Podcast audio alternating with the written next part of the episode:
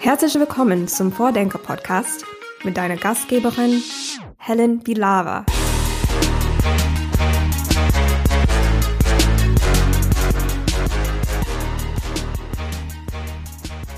Bei der digitalen Transformation stehen wir aktuell vor dem Wandel vom aktuellen Web 2 hin zum Web 3.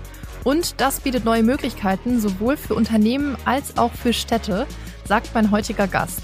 Das ist Isabel Welpe. Sie ist an der Technischen Universität München Professorin für Strategie und Organisation und hat dort auch unter anderem das Blockchain-Cluster mitgegründet. Isabel Welpe forscht seit langem schon zu digitaler Transformation und ist Co-Autorin unter anderem von der Blockchain-Faktor. Die Zukunft ist dezentral und erst jetzt vor kurzem im April erschienen Talentmanagement 5.0. Ja, damit haben wir eigentlich schon die Schlüsselbegriffe dieser Folge aufgezählt. Dezentralisierung, Blockchain und Talente. Und äh, wir werden darüber sprechen, warum Miami seinen BürgerInnen sogenannte Miami Coins ausgezahlt hat, wie wir Unternehmen künftig demokratisch gestalten könnten und wie mich ein Kaffeekauf im Café um die Ecke zur Mitgestalterin meines Stadtviertels machen kann. Also, viele spannende Vordenkergedanken heute. Ich wünsche euch viel Spaß beim Zuhören. Ja, hallo und herzlich willkommen im Vordenker-Podcast, Isabel Welpe. Ja, ich grüße Sie, Frau Bielava. Genau, unsere erste Frage oder unser erstes Thema, ähm, das kommt nicht von mir, sondern das äh, nehmen wir hier im Podcast immer aus der letzten Folge mit. Und zwar habe ich da gesprochen mit Uwe Schneidewind, das ist der ehemalige wissenschaftliche Geschäftsführer des Wuppertal-Instituts und jetzt Oberbürgermeister von Wuppertal. Und er wollte gerne vom nächsten Gast hier wissen,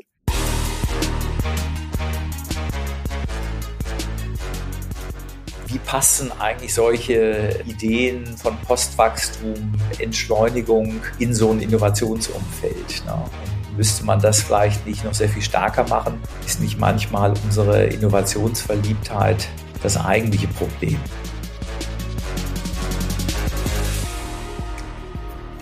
Nee, also auf gar keinen Fall, glaube ich, haben wir in Deutschland ein Problem mit Innovationsverliebtheit. Das kann man, glaube ich, klar sagen. Ähm, und es ist interessant, dass Sie Innovation im Kontext äh, von Postwachstum ansprechen. Ich kann mich nämlich erinnern, dass ich mal vor einigen Jahren schon äh, eine Moderation gemacht habe in, in München bei den Wissenschaftstagen. Und da war jemand auf der Bühne, der sozusagen die These vertreten hat, also die, die Sie mich jetzt eigentlich gefragt haben, Innovation ist eigentlich ein Problem. Wir brauchen weniger Innovation und ähm, müssen Wachstum überwinden. Und ich kann mich erinnern, dass ich damals, obwohl ich ja Moderatorin war, eingestiegen bin äh, zu diskutieren und versucht habe, zu erklären, was, was eigentlich die Essenz von Innovation ist und dass es Innovation ist, ähm, die wir brauchen, weil Innovation heißt mehr Output beim gleichen Input oder den gleichen Output mit weniger Input zu erreichen.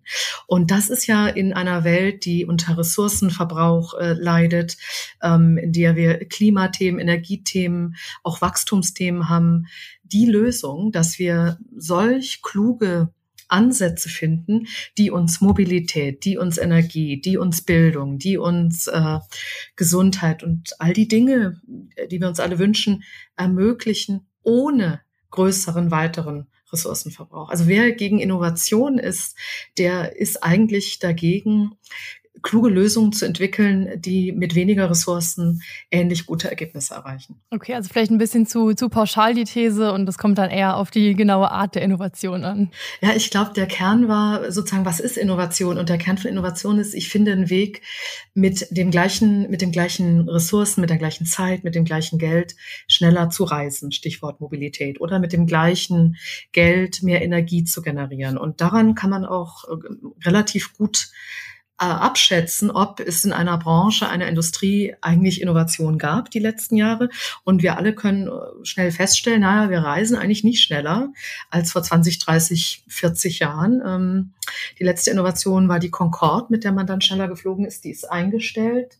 Vielleicht gibt's jetzt mal was beim Hyperloop irgendwann, äh, aber da gab's wenig Innovation. Auch die Energiekosten sind ja nicht gefallen, also da gab's dann auch weniger Innovation. Also die Branche, die äh, die letzten Jahrzehnte am verlässlichsten immer wieder äh, auch größere Innovationen hervorgebracht hat, ist natürlich die IT-Industrie. Und wenn sie sich mit anderen Industrien verbindet, hat sie auch dazu geführt, dass die auch innovativer wurden. Wir wollen heute über eine dezentrale Zukunft sprechen und damit verbunden eine wahrscheinlich neue Art von Organisation und Arbeit. Und äh, müssen, glaube ich, erst noch ein paar Begriffe klären, um alle Leute gleichermaßen abzuholen. Und zwar geht es ja um den Sprung oder um den Wandel vom Web 2 zum Web 3. Und kurz als Zusammenfassung, Web 1 war vor allen Dingen statisch, man konnte Webseiten aufrufen, Informationen lesen. Web 2, was würde ich sagen im Moment ähm, die Phase ist, da wurde das Internet interaktiv, man konnte Daten teilen und die Plattformökonomie hat sich entwickelt, Datenmonopole sind entstanden. Und jetzt die Frage, was ist die Kerneigenschaft des Web 3? Was ändert sich? Ja, also Web 3 gibt dem Internet ähm, vereinfacht gesagt eine, eine neue Schicht. Ähm, wir sind ja gewohnt, dass wir durch Internet relativ einfach heute Informationen verschicken können.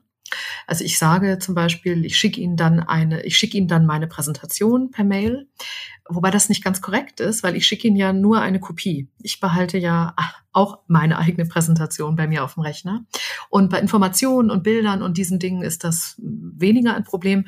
Aber wenn man so mit Geld umgehen würde, wäre das natürlich problematisch, wenn ich Ihnen 10 Euro schicke und die 10 Euro auch behalte. Ich finde es gut. Ja, die Zentralbanken finden es auch gut. Ähm, Aber ja, funktioniert natürlich nicht. ist äh, halt problematisch, so Geld zu schöpfen. Ähm, und insofern braucht, brauchten wir, brauchen wir bislang immer Intermediäre, Banken, die ähm, eben sicherstellen, dass ich die 10 Euro, die ich jetzt Ihnen geschickt habe, nicht auch noch wem anders schicken kann. Und ähm, Web 3 ähm, und die Zentralisierung ermöglicht nun, dass wir zwischen, dass Menschen direkt untereinander, ohne dass sie sich kennen oder vertrauen, äh, solche Transaktionen tätigen können, also Geld überweisen oder auch Rechte. Ich könnte also jetzt äh, in, in Web 3 Ihnen mein Grundstück verkaufen, ähm, ohne dass wir zum Notar gehen, ähm, sondern wir würden das ähm, mit Hilfe von Smart Contracts äh, regeln. Und das wird doch glaube ich, relativ disruptiv sein für Geschäftsmodelle, nachdem das Internet der Information ja schon zu einer großen Neuordnung ganzer Industrien geführt hat. Was passiert dann erst, wenn wir jetzt ein Internet ähm, of Value haben, in dem man also Geld und Rechte äh, ebenso schnell und einfach transportieren kann? Damit sind wir, glaube ich, schon beim, beim Begriff Blockchain. Also eben diese neue Art, Daten zu speichern und zu teilen. Also Blockchain, eine Datenbank, bei der die Daten eben nicht zentral auf einem Server liegen, sondern verteilt bei den Teilnehmenden, die dann direkt untereinander Daten austauschen können. Ähm, warum ist das Web 3 so eng mit der Blockchain-Technologie verbunden oder welche Beziehungen haben diese beiden Begriffe? Ja, also ähm, die Blockchain sozusagen ist die darunterliegende Technologie und diese Transaktionen finden auch auf einer Blockchain statt. Es gibt ja äh, verschiedene um, die das sozusagen Problem lösen, wie man sich sozusagen vertrauen kann, ohne dass man sich kennt. Und ähm, man vertraut da nicht in die Person, man vertraut quasi in Mathematik und, und Algorithmen. Und ohne diese Technologie ähm, wäre Web 3 und die Anwendungen, die ja auf dieser Technologie aufsetzen, ähm, gar nicht möglich. Also eine Anwendung, die vielleicht der eine oder andere auch schon gehört hat, äh, sind zum Beispiel Tokens. Ähm, und äh, da gibt's die fungiblen Tokens und die NFTs, die jetzt ähm, sozusagen sehr populär waren die letzten Wochen und Monate. Und ähm, da, man kann jetzt sozusagen Bildern oder auch Erfahrungen, Erlebnissen, Kunst, ähm, wenn ich nachweisen will, ich war bei diesem Festival dabei, also solchen Dingen, die eigentlich gar nicht marktfähig waren und auch nicht handelbar waren, den kann man jetzt mit ähm, im Web 3 mittels Blockchain-Technologie kann man also all diesen Dingen einen äh, einzigartigen Hash, das ist ein alphanumerischer Code geben, der dann auf der Blockchain hinterlegt wird und mit äh, Hilfe äh, von diesem Hash ich nachweisen kann, ich bin eben Besitzerin dieses Bildes. Ähm, du kannst vielleicht eine Kopie haben, ist vielleicht auch ganz toll. Wenn viele Leute Kopien haben, dann wird wahrscheinlich der eigene NFT wertvoller, aber ich kann eben schnell und einfach nachweisen, mir gehört das Original oder ich war wirklich auf diesem Festival. All diese Dinge sozusagen werden jetzt ähm, marktfähig und handelbar durch die Technologie. Und das ist nur eine von vielen weiteren Anwendungsmöglichkeiten. Ich glaube, das ist ja das, was viele so, ähm, so komisch oder irritierend finden von außen betrachtet, dass halt Dinge sozusagen aus dem Nichts äh, erschaffen oder die im Prinzip physisch, ne, was ich mir nicht an die Wand hängen kann oder so, hat auf einmal einen Wert. So, ich glaube, das ist das, warum viele das so, so wenig vertrauenswürdig finden, oder? Ach, also ich habe hab, hab gerade gestern in einem Magazin geblättert und äh, sah man, da war, wurde angeboten, ein, ein Bilderrahmen, der NFTs ähm, darstellt, also die man sich an die Wand hängen kann und dann per Handbewegung quasi anscheinend eine, eine Handbewegungserkennung, dann die NFTs, die einem gehören, werden dann quasi in einem digitalen Bilderrahmen an der Wand durchaus dargestellt. Also vielleicht kann man sich doch das ein oder andere an die Wand hängen. Na gut, okay. Für alle, die, die noch den physischen Beweis brauchen. Genau, ja. Dann vielleicht so viel zur, zur technischen Grundlage dieses dezentralen Internets. Und dann jetzt die Frage, warum interessieren Sie sich als Professorin für Strategie und Organisation dafür? Also was ist aus Organisationsperspektive an dieser Blockchain-Technologie so interessant? Ja, also ich ähm, oder wir alle, so auch in meinem Team, also wir leiden daran, dass wir äh, recht gut darin sind, Trends früh zu erkennen. Und es hat Vorteile, es hat auch Nachteile. Wenn man zu früh dran ist, ähm, werden die Forschungsanträge abgelehnt. Ähm, aber wir sind schon tatsächlich vor einiger Zeit aufmerksam geworden und haben sofort das Potenzial erkannt, weil was ist denn der Kern von Wirtschaft und von Organisationen? Äh, das sind Verträge, das sind Transaktionen, das äh, ist die Übertragung der Handel äh, mit Rechten, also Rechten zur Nutzung, Rechten zur Veränderung, Rechten zum Verkauf etc. Und all diese Dinge, die jetzt wirklich im Kern von Wirtschaft und Organisation stehen, sind von Blockchain-Technologie unmittelbar berührt. Also ein, ein sehr großes Potenzial dieser Technologie, Einfluss auf die Gestalt von Organisationen zu nehmen. Wenn man nämlich geschichtlich zurückblickt, ähm, dann wird einem klar, dass sich die Art und Weise, wie unsere Unternehmen und Organisationen ausgesehen haben, äh, das war immer ein Spiegel der jeweiligen Technologien. Also man kann sehen, als die Eisenbahn erfunden wurde, ähm, haben sich Organisationsformen verändert. Als dann Telegrafen, Telegramme möglich waren, haben sie sich wieder verändert. Mit dem Internet, mit dem Personal Computer. Und das wird sicher auch passieren ähm, als Reaktion auf jetzt Web 3 und Blockchain-Technologie. Und ich persönlich kann sagen, eine weitere Anwendung von Blockchain und Web 3, nämlich die DAOs, also Decentralized Autonomous Organizations, sind, glaube ich, das Aufregendste, was also in den letzten 20 Jahren im Bereich Organisationen passiert ist. Und natürlich ähm, interessiert mich das sehr äh, im Bereich Strategie und Organisation. Äh, DAOs haben, glaube ich, äh, auch noch nicht alle von gehört. Ähm, also so eine Blockchain-basierte dezentrale Organisation. Was genau ist das und wie funktioniert das? Ja, also es ist, ähm, also wie der Name sagt, dezentral, äh, autonom und selbst verwaltet. Und ähm, was ist vielleicht was ein Hauptunterschied äh, zu anderen Organisationsformen? Also eine, man kann das, was man mit einer DAO macht, sicher auch mit einer Art Genossenschaft oder GmbH machen. Aber, und das ist oft das Entscheidende bei neuen Technologien, man kann es sehr viel einfacher, schneller, billiger, im Fachjargon würde man sagen, mit geringeren Transaktionskosten machen. Ähm, und in einer DAO können sich Menschen zu einer Gemeinschaft, einer Gruppe zusammenschließen und man kann relativ einfach Mitglied werden, nämlich in der Regel dadurch, dass man die Tokens, über die wir schon gesprochen haben, erwirbt. Also entweder non-fungible Tokens oder äh, fungible Tokens, die dann oft Social Tokens genannt werden. Das sind quasi die Währung, die eigene Währung dieser DAO, dieser Gemeinschaft. Und ähm, das ist sehr viel weniger aufwendig, als wenn ich Mitglied in einer Genossenschaft werde oder gar, oder gar GmbH-Gesellschafterin. Ja, das geht auch alles, aber das macht man eben nicht so schnell. Das kostet Geld, da muss man zum Notar, ähm, es kostet Zeit, es ist mühsam.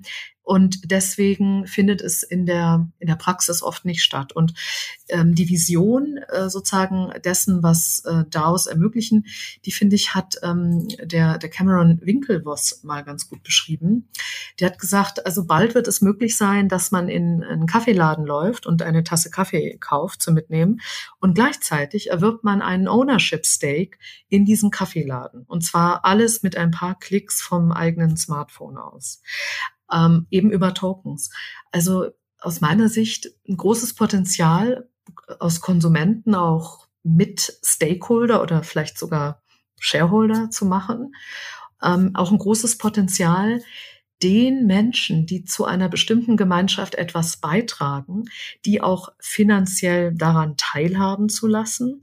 Also wir haben zum Beispiel mal diskutiert im Bereich ähm, Städteentwicklung. Ähm, wir haben einige Projekte jetzt mit den Architekten auch an der TUM gemacht. Da haben wir gesagt, das wäre doch was ähm, auch für die Quartiere, die ja, das kennt man ja aus Städten, ne, die besonders attraktiv sind, weil da kreative Menschen wohnen, die das äh, sozusagen voranbringen, Kunst, Kultur anziehen. Dann werden das hippe Viertel Viertel und dann werden die gentrifiziert und diejenigen, die es einmal hip gemacht haben, können sich dann die Mieten nicht mehr leisten.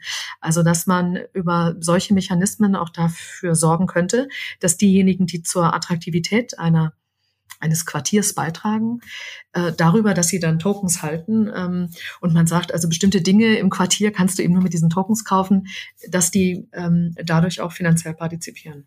Klingt erstmal ähm, irgendwie cool, diese Idee, dass alle partizipieren und mitmachen, aber wie genau kann ich mir das in der Praxis vorstellen? Also ich in Bielefeld möchte in meinem Stadtviertel einen Kaffeeladen eröffnen und aus irgendeinem Grund habe ich mich entschieden, den als DAO zu strukturieren was genau, also wie, wie würde ich jetzt ja. ein, ein DAO-Kaffeegeschäft äh, gestalten? Ja, also da sprechen Sie sozusagen einen äh, wunden Punkt an, den, den es äh, sicher in Deutschland und glaube ganz europaweit noch gibt. Das sind rechtliche Fragen. Ähm, also es gibt in den USA erste Bundesstaaten, die haben die gesetzlichen Grundlagen dafür geschaffen, dass ähm, sie DAOs gründen dürfen, dass das legale Formen sind. Das fehlt noch in, in ähm, in Deutschland und, äh, und in Europa. Also das ist sicher ein Stück der Regulierung, die noch geschehen muss, damit ähm, das weiter, das weiter Fuß fasst. Aber es passiert ja viel im Bereich ähm, Regulierung und es äh, ist nicht unwahrscheinlich, ähm, dass das äh, ja dann, dann auch möglich sein wird. Okay, und angenommen ist, ich würde in so einem Bundesstaat leben oder es wäre in Deutschland ähm, anerkannt und legal und möglich. Ähm, wie würde das dann, also vielleicht technisch, aber auch strukturell ablaufen oder wie würde sich auch unterscheiden von einer normalen Unternehmensgründung? Ja, naja, dann würden Sie, ähm, also das ist ja das Spannende und auch das Herausfordernde an daraus, ähm, weil es sind, äh, also es sind erstmal demokratische Organisationen, bei denen die Mitglieder selber über die Struktur, die Governance und auch die Belohnungsregeln, also wer kriegt welche ne, Gehalt in Anführungszeichen oder Belohnung für, für welche Leistung, ähm, da, da würden die drüber entscheiden. So, und ähm, demokratisch heißt nicht äh, unhierarchisch, wird oft verwechselt Wechsel. Also ich kann durchaus demokratisch eine Hierarchie festlegen, weil ich der Meinung bin, eine Hierarchie ist ähm, für uns die oder für die Aufgaben, die wir machen, die beste Form. Ähm, aber es wird eben von allen daher demokratisch ähm, entschieden. Und ähm, bestimmt wird es so sein, dass nicht immer alles, sage ich mal, im Sinne der Aufgabe und der Organisation entschieden wird. Also ich würde nicht erwarten, dass jede DAO jetzt automatisch die für sie richtigen Governance- und Belohnungsregeln entscheidet. Davon wird es aber anhängen, das nennt man äh, in der Fachsprache Tokenomics. Also ähm, welche Regeln, wenn man so will, lege ich denn für meine Organisation fest? Und je nachdem, ob das gute Regeln sind, im Sinne von, diese Regeln ähm, erlauben es oder machen es wahrscheinlicher, dass wir erfolgreich äh, unsere Ziele erreichen, hat die DAO dann Erfolg oder nicht Erfolg. Und ähm, also DAO Governance findet so statt, dass ähm, wenn Sie was ändern wollen, Sie einen Antrag äh, einstellen mit einem sozusagen Zeitraum, also bis wann darüber entschieden werden muss. Und alle die Mitglieder, die jetzt ein, ein Token dieser DAO halten, dürfen dann abstimmen und müssen dann abstimmen. Und ähm, davon hängt dann ab, ob die Änderung, die sie vorschlagen, angenommen wird oder nicht. Okay, das heißt, initial müsste ich erstmal wahrscheinlich irgendein Computerprogramm schreiben, in dem festgeschrieben ist, wie ich mir jetzt diese Organisation strukturell vorstelle? Ja, Sie müssten sich überlegen, in, in sozusagen, wie Sie das aufsetzen, auf welcher Blockchain Sie das aufsetzen, ob Sie eine eigene Währung quasi herausgeben, an wen sie vielleicht die ersten NFTs, also non-fungiblen Membership Tokens vergeben. Für Unternehmen würde sich anbieten, das sozusagen an, an Mitglieder ihrer, wie auch immer sie Community definieren, zu vergeben, also zentrale Kunden, zentrale Kollaborationspartner, Bewerber, die man gewinnen will. Und ähm, ob es im nächsten Schritt dann ähm, Social Tokens gibt, mit, äh, an, mit Hilfe derer man sich quasi ähm, in die DAO einkaufen kann. Das wäre dann das Beispiel, Kunden kaufen Kaffee und werden Anteilseigner. Genau, zum Beispiel, ja, genau. Okay, und was ist jetzt der große Vorteil davon? Also warum ist das das äh, vielversprechende Organisationsmodell der Zukunft? Also den einen Vorteil habe ich ja schon genannt, dass man ähm, sozusagen damit in der Lage ist, Menschen ganz anders zu beteiligen an Vorhaben.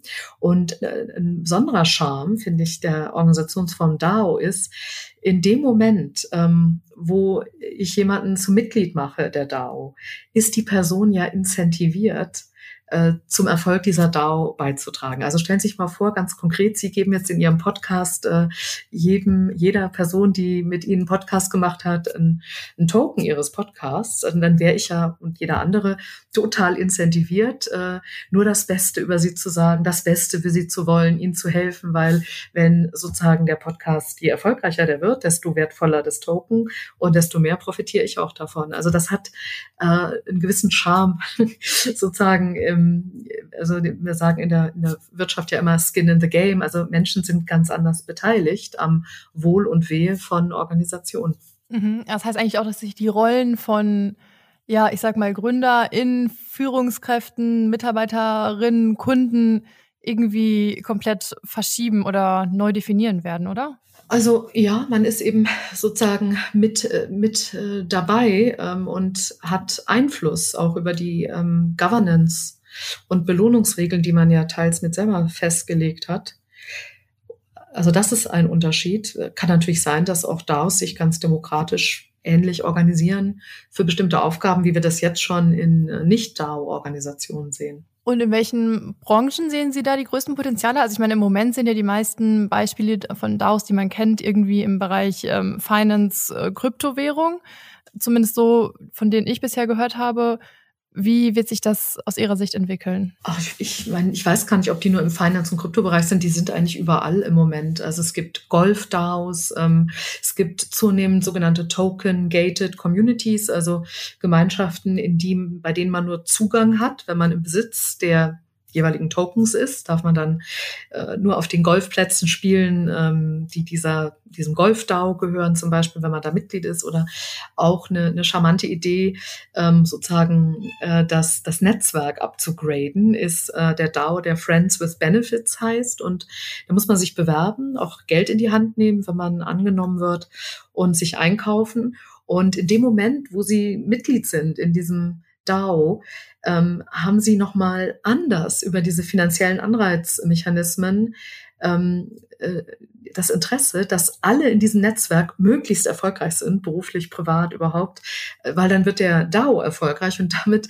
wird es nochmal teurer, sich einzukaufen. Also ich, also ich denke, wir werden die in ganz vielen äh, Bereichen sehen und wir sehen sie auch schon in ganz vielen Bereichen.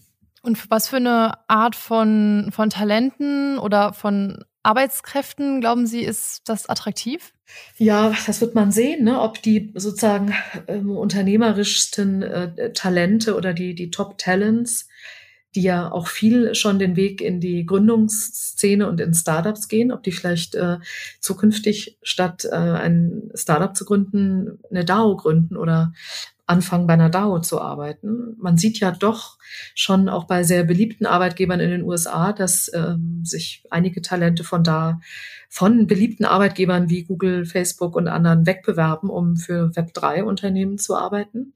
Und wenn dieser Trend sich verstärkt, dann ist die Antwort auf Ihre Frage ähm, durchaus auf dem Arbeitsmarkt begehrte Talente äh, interessieren sich dann dafür. Und eigentlich heißt es ja vielleicht auch, dass man sich dann gar nicht mehr also muss man ja aktuell auch nicht, aber muss man dann vielleicht noch weniger sich an ein Unternehmen binden, sondern dezentral arbeiten kann ja dann auch heißen, dass ich vielleicht fünf Tage die Woche für zehn verschiedene DAOs meine Leistung erbringe, oder? In verschiedenen Projekten, genau, das ist denkbar, ja. Ich glaube, so aus Mitarbeitersicht kann man sich gut vorstellen, warum das irgendwie attraktiv oder interessant ist, weil man ja irgendwie Macht mitbekommt, mit partizipiert, profitiert. Aber jetzt aus Sicht von GründerInnen, was wäre da der Anreiz? Weil man gibt ja Kontrolle, Macht oder unter Umständen eben auch Profit dann damit ab. Ja, sie legen das fest, wie viel Macht, Kontrolle, Profit sie abgeben. Das ist ja gestaltbar, so eine DAO. Das ist ja nicht Schema F, in der sozusagen äh, One-Size-Fits-All-Organisationen stattfindet. Okay, also die Demokratisierung der, der Wirtschaft oder des, des Finanzwesens wird damit nicht unbedingt automatisch passieren. Also DAOs sind schon also sehr demokratisch, aber wie gesagt, also Demokratie muss nicht heißen, ähm, alle entscheiden ständig über alles, ähm, sondern man kann, wie gesagt, demokratisch festlegen, dass nur bestimmte Personen oder mit bestimmter Expertise bei bestimmten Aufgaben gefragt werden oder handeln dürfen. Und davon wird es auch abhängen, ob, sag ich mal, demokratische Organisationen, wann sie in der Lage sind, die für die jeweilige Aufgabe beste, passendste Organisationsform zu finden. Alles klar. Ich würde gerne nochmal diesen, diesen Faktor Talent ähm, nochmal vertiefen. Also welche, welche Kompetenzen oder, oder Fähigkeiten dann in Zukunft besonders gefragt sein werden. Also auf was man sich vielleicht sowohl als Unternehmen, aber auch aus Sicht vielleicht von jungen Menschen einstellen sollte? Naja, also natürlich brauchen Sie für DAOs, sind natürlich sicher Leute gefragt, die, ähm, also die Entwickler sind, Web3-Entwickler, die, der, die die Programmiersprachen kennen, die sozusagen die, die Blockchain-technischen äh, Voraussetzungen verstehen, bearbeiten, umsetzen können. Ähm, äh, das ist, glaube ich, klar.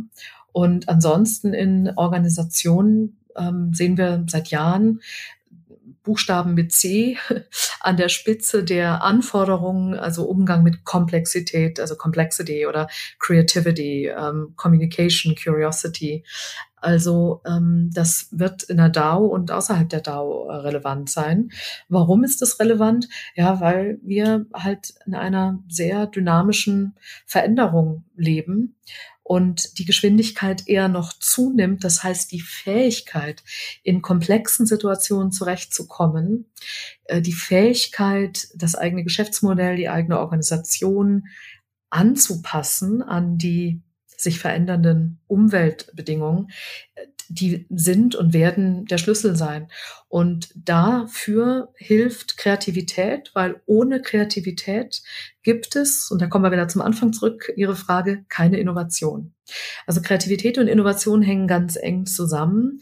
Vor allem äh, je wissensintensiver ein, ein Unternehmen und, seine Produkte sind.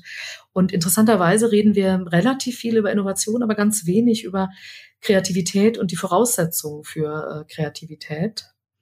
Muss man auch, glaube ich, meine ähm, Industrie angucken, also die Education Industry, ob bei uns die Leute eigentlich kreativer äh, rauskommen, als sie reingekommen sind.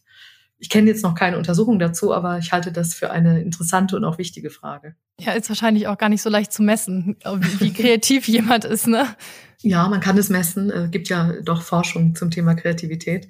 Aber was man nicht kann, also es gibt, also Kreativität ist nicht wie, ein, wie, ein, ähm, wie eine Routineaufgabe, die ich in Einzelschritte zerlegen kann. Und wenn ich das alles befolge, dann habe ich am Ende Kreativität, sondern man kann eine Menge tun als Organisation, als Führungskraft, um die Wahrscheinlichkeit zu erhöhen, dass ein dass Mitarbeiter, dass die Organisation kreativ und damit innovativ sein kann. Aber es gibt keine Garantie. Und würden Sie sagen, dass eine dezentrale oder eine Dezentralisierung das eher unterstützt?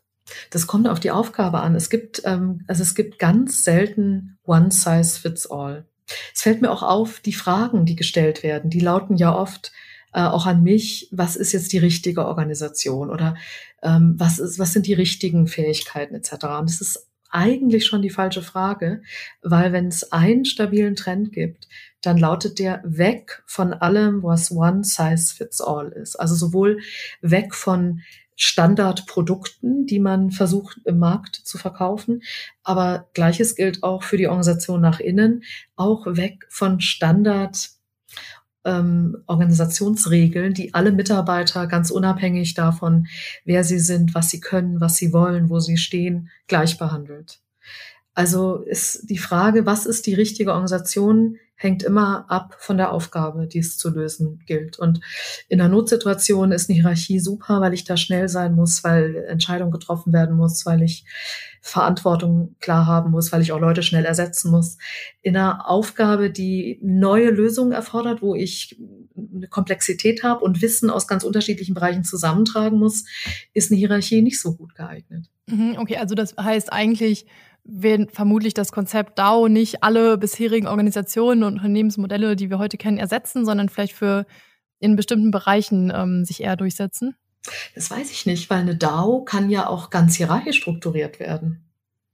Also wenn die Mitglieder dieser DAO der Meinung sind, also für unsere Aufgabe, unsere sozusagen Organisation, da gibt es nur die Hierarchie, ähm, dann gibt's, also dann ist diese Organisationsform genauso in der DAO möglich, wie eine Holacracy in der DAO möglich ist, also eine Organisation ohne jede Hierarchie, wo alle, bei fast alle mitbestimmen dürfen. Es gibt eine spezielle DAO, auf die ich gerne nochmal genauer eingehen würde, und zwar diese City DAO, eine Organisation, deren Mitglieder ja ein Stück Land gekauft haben im US-Bundesstaat Wyoming und äh, die Mitglieder bezeichnen sich als Citizens, also als Bürgerinnen. Was hat es damit auf sich? Ja, das ist die Regulierung, die ich ansprach, ähm, dass ähm, Wyoming, ich glaube, letztes Jahr im Sommer ein Gesetz verabschiedet hat, dass dezentrale autonome Organisationen ähm, äh, rechtlich anerkannt sind, solange sie als Unternehmen im Staat registriert sind.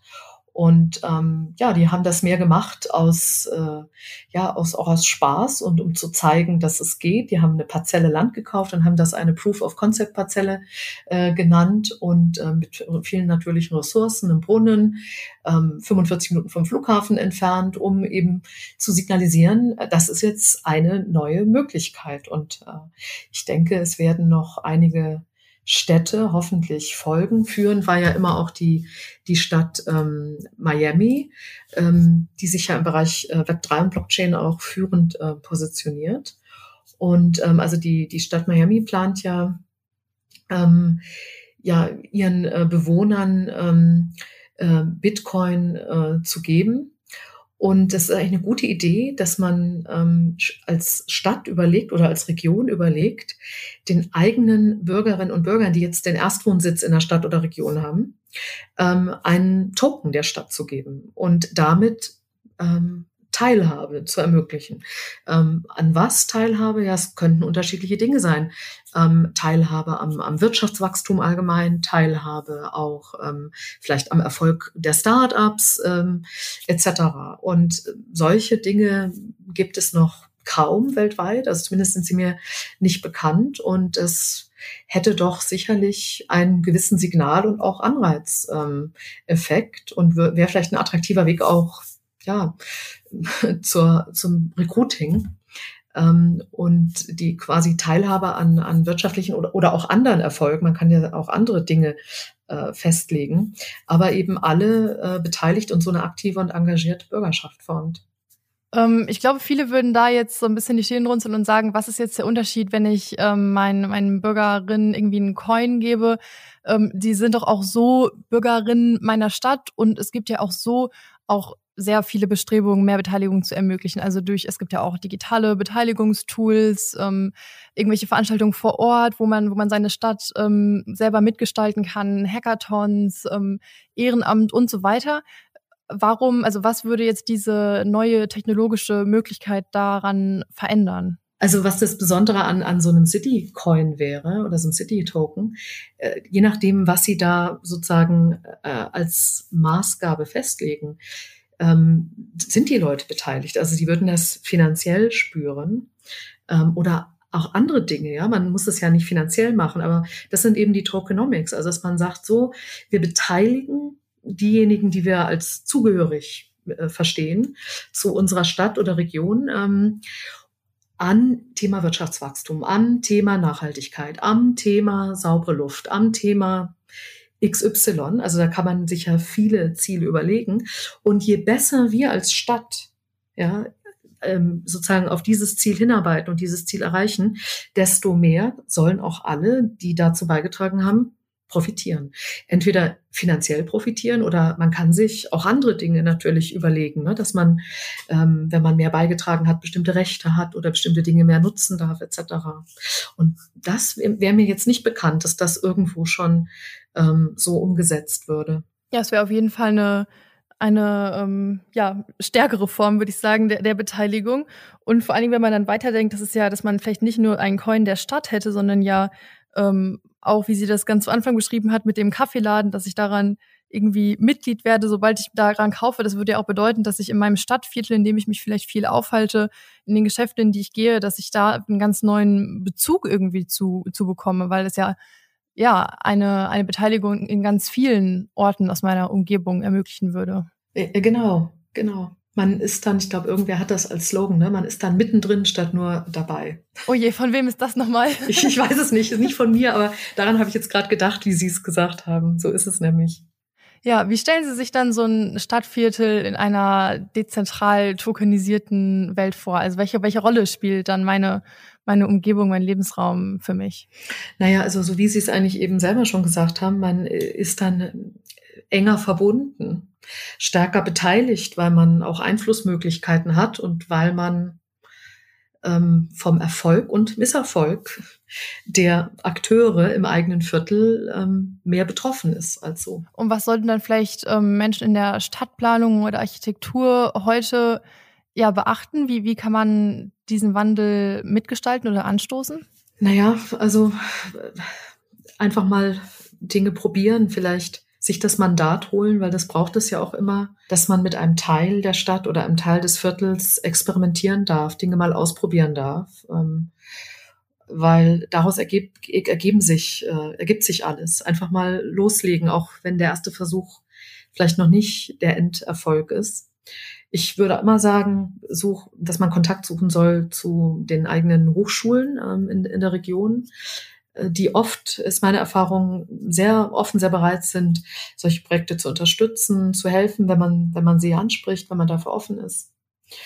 Und ansonsten sind die Studien von Richard Florida, die bestimmt bekannt sind, äh, ihren Hörerinnen und Hörern, äh, ähm, finde ich nach wie vor relevant, auch für, für deutsche Städte, der ja gesagt hat, der Richard Florida, dass äh, damit eine Region, eine Stadt prosperiert, braucht es die 3T, Technologie, Talent, Toleranz. Ähm, die ergeben Kreativität und damit ähm, Innovation, Wirtschaftswachstum und äh, sagt, äh, dass äh, Verben sozusagen das weltweite Werben um die Creative Class, wie er das nennt, ähm, ist für Regionen, für Städte eigentlich die Hauptaufgabe. Und ähm, da sind Städte quasi im Talentwettbewerb untereinander und Regionen. Und ähm, ja, wenn alle drei T da sind, ähm, läuft es gut. Und wenn eben ein T fehlt, dann ja, entscheidet sich die kreative Klasse oftmals für, ähm, für andere Regionen. Vielleicht ähm, haben Städte auch gar kein Monopol darauf, diese, diese Gestaltung zu machen. Also ist da diese Geschichte aus Wyoming, wo, wo die City DAO ein Stück Land gekauft hat und sich als Citizens bezeichnet. Ist das wirklich nur ein Spaß oder könnten wir auch zukünftig alle einfach selber unsere Stadt gründen? und gar nicht darauf warten, dass, dass meine Stadt das so macht? ja, das ist eine gute Frage, rechtliche Frage. Also ich glaube, es geht doch mehr, als man denkt. Also ich habe äh, in unserer Zusammenarbeit mit den Architekten ähm, selber einiges gelernt über ähm, ja sozusagen äh, Communities, die es weltweit gibt. Also in, in Kopenhagen gibt es ja die freie, die freie Stadt Christiania, also eine semi-autonome Community mit tausend Bewohnern im Zentrum von Kopenhagen. Also ich wusste das nicht. Und ja, das wird anscheinend toleriert. Ähm, und wenn man da genauer hinguckt, gibt es das äh, an verschiedenen Stellen ähm, immer wieder. Auch ähm, sozusagen äh, Städte, die zeitweise bestehen, sind ja ein Phänomen. Also es gibt das Burning Man Festival, Black Rock City, ja, also nennt sich ja der, der Platz, an dem das stattfindet. Eine temporäre Metropole in der Wüste, die, wenn das Festival vorbei ist, sozusagen alle Spuren äh, beseitigt hat, dieser Stadt. Ähm, also auch da, ich glaube, ähm, einfach mal probieren, ähm, einfach mal die Initiative suchen. Äh, es gibt den schönen Begriff der Serendipität im Englischen. Äh, für den es gar keine gute Übersetzung gibt. Ich glaube, der glückliche Zufall, die glückliche Fügung und äh, glückliche Zufälle und Fügungen ähm, entstehen dann, wenn man ihnen Raum, Raum und, und äh, Zeit und Orte gibt. Und ich glaube, solche Initiativen, die mal aus gewohnten Routinen ausbrechen, die Räume erschaffen in der Stadt, in denen man mal ganz ähm, frei und neu denken kann.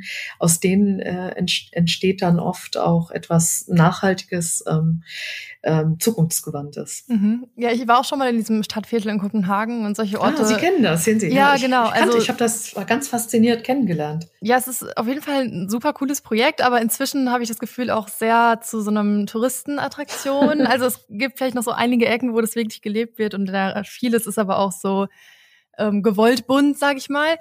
Aber ähm, worauf ich hinaus wollte, ist, dass solche Projekte üben ja automatisch so eine Faszination aus und man, man mag das irgendwie, findet das spannend und gleichzeitig ist es ja vielleicht auch ein, ja, eine Konkurrenz oder eine Bedrohung für unser Staatswesen und unsere Demokratie und Art, Städte zu strukturieren, ähm, wie wir sie ähm, aktuell kennen.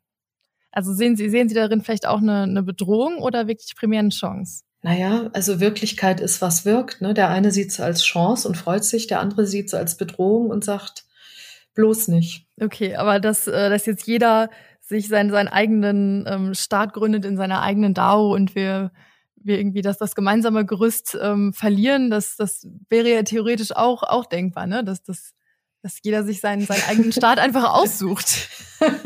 Also jeder Mensch ein eigener Staat, ja, also ich glaube, das dauert noch ein bisschen. Ja, jeder Mensch vielleicht nicht. ähm, also in der Tat ist der Trend sicherlich ähm, also der, der große Trend dahingehend, dass ähm, ja auch Nationalstaaten in Frage gestellt äh, werden. Ähm, also eine These, die man immer wieder hört, ähm, ist ja die, dass in der Zukunft Regionen, Städte und auch äh, Nationalstaaten in ähnlicher Weise um ihre Bürger und Bürgerinnen werben und versuchen, die zu gewinnen, wie das heute Unternehmen tun für Kunden und Kundinnen ähm, weil es ja im Moment so ist, dass man qua Geburt äh, Staatsbürger wird äh, in der Regel und sich das gar nicht aussucht, sondern dass da der Zufall äh, natürlich eine große Rolle spielt und dass es eigentlich äh, auch möglich sein könnte, dass man die Staatsbürgerschaft wechselt, so wie man heute von der Telekom zu Vodafone wechselt oder umgekehrt.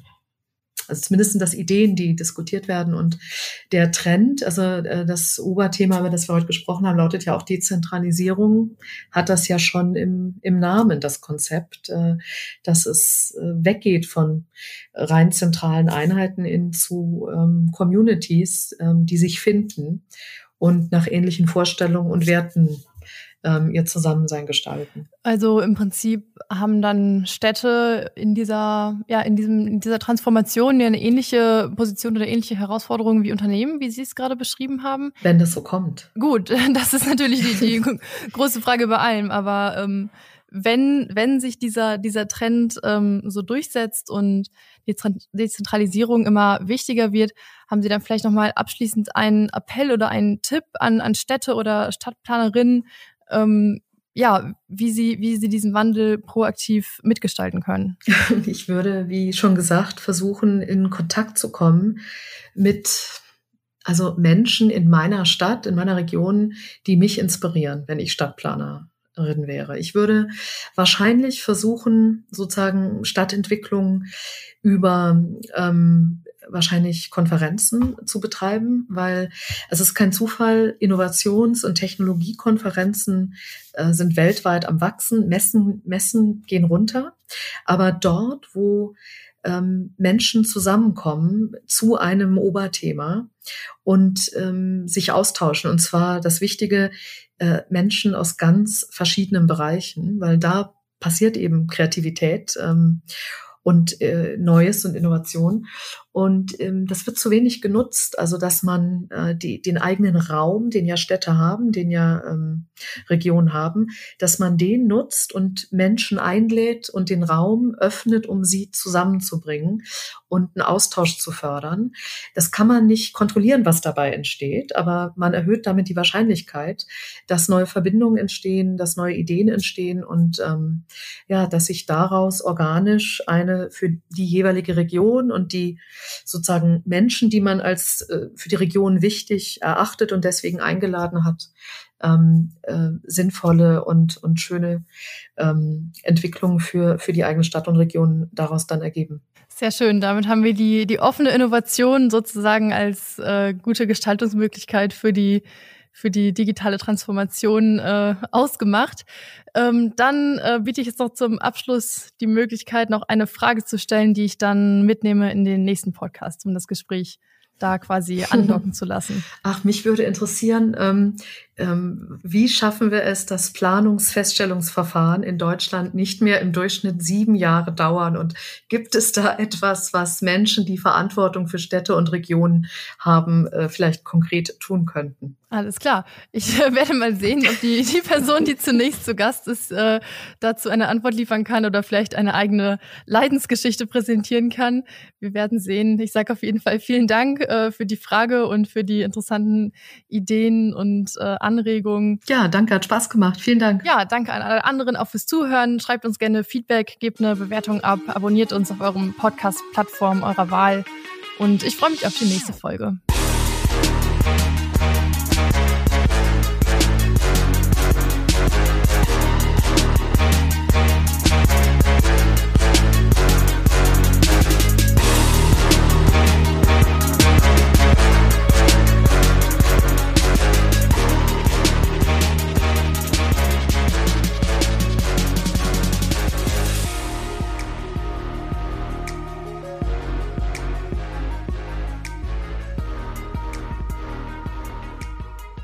Dieser Podcast wird präsentiert vom Projekt Open Innovation City und dem Projektpartnern der Fachhochschule des Mittelstands, der Founders Foundation, UWL Maschinenbau und dem Pioneers Club.